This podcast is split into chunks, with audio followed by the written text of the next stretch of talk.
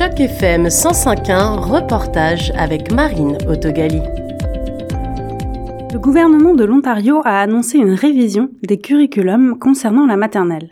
L'idée est de renforcer les fondamentaux, notamment en littératie et en mathématiques. Le communiqué du gouvernement stipule que, je cite, un apprentissage obligatoire se fera par l'entremise d'un enseignement clair et direct de la lecture, de l'écriture et des mathématiques aux élèves de la maternelle et du jardin d'enfants. Fin de citation.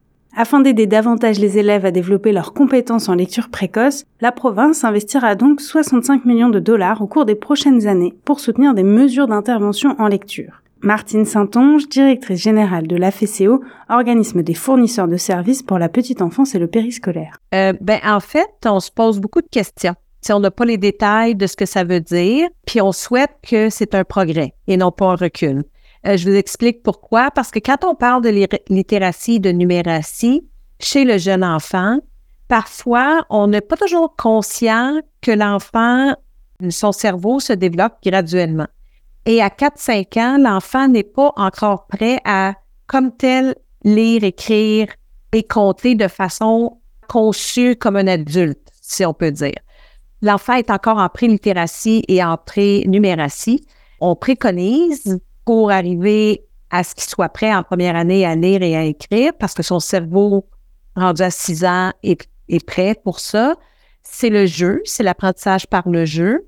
Et c'est aussi de le mettre dans un contexte où il peut être dans l'enquête, dans l'apprentissage par le jeu ou le plaisir. Parce que un enfant qu'on met face à des échecs répétés parce que son cerveau est pas rendu là, est pas capable, vit des échecs à l'école et plus tard, ben, ce qu'on sait, c'est qu'il décroche parce que c'est pour lui, l'école, c'est un échec. Alors, faut juste s'assurer que quand ça va être déployé, que tout ce qui est le développement de l'enfant, le développement du cerveau de l'enfant est considéré dans l'équation et dans les moyens qu'on prend pour l'amener là, et également que chaque enfant a son propre rythme. Alors, on veut lui faire vivre des succès, on veut l'amener à aimer apprendre, à aimer l'école.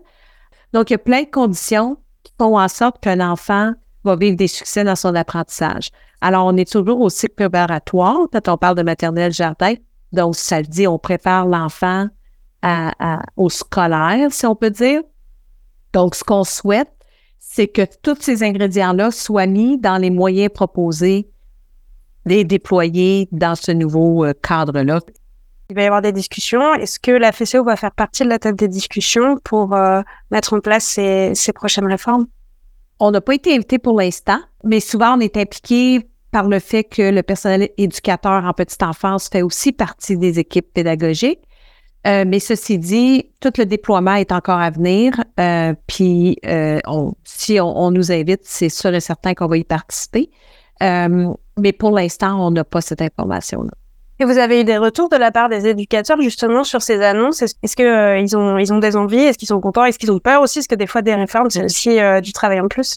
Si je me, je me réfère à, à la profession d'éducateur éducatrice de la petite enfance, cette profession-là euh, a tellement évolué dans les dernières années. Euh, on demande énormément à ces professionnels-là en intégrant toutes sortes, tout le temps du nouveau, euh, des nouvelles connaissances. La science est, très active dans, le domaine de la petite enfance, l'éducation de la petite enfance. Donc, je dirais que une réforme est toujours un peu épeurante, surtout quand on ne sait pas toujours de quoi elle sera faite et les exigences l'être humain face au changement a toujours une résistance. On préfère toujours rester dans nos vieilles chaussures.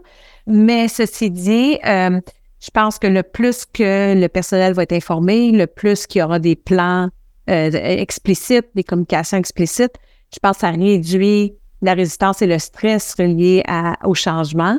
Donc, il doit y avoir un accompagnement dans le changement parce que c'est sûr et certain que euh, quiconque euh, euh, essaie d'implanter une nouvelle pratique ou des nouvelles normes et là se bute à, des défis ou des enjeux, puis il n'y a pas d'accompagnement pour dépasser ça, bien souvent on retourne dans nos vieilles habitudes. Alors, ça, c'est le principe du changement et de l'humain.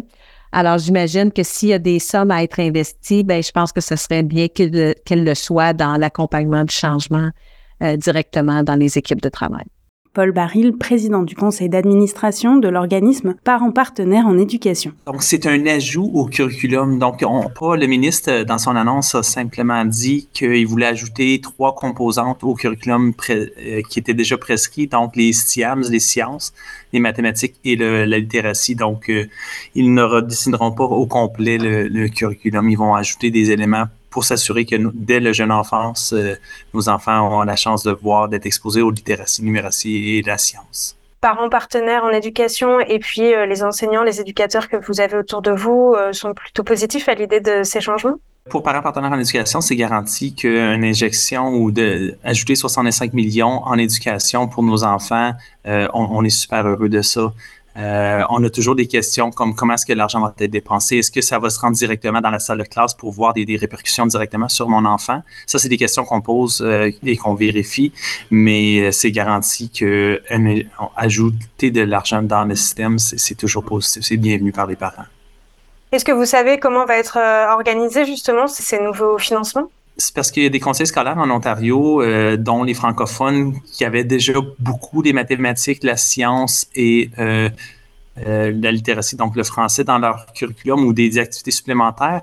Mais le but de l'annonce était d'uniformiser pour la province au complet. Donc, chez les anglophones, chez les francophones, il y avait des conseils qui étaient un peu plus réticents parce qu'ils se disaient, ben, regarde, c'est ma saveur locale, je veux le faire à ma façon.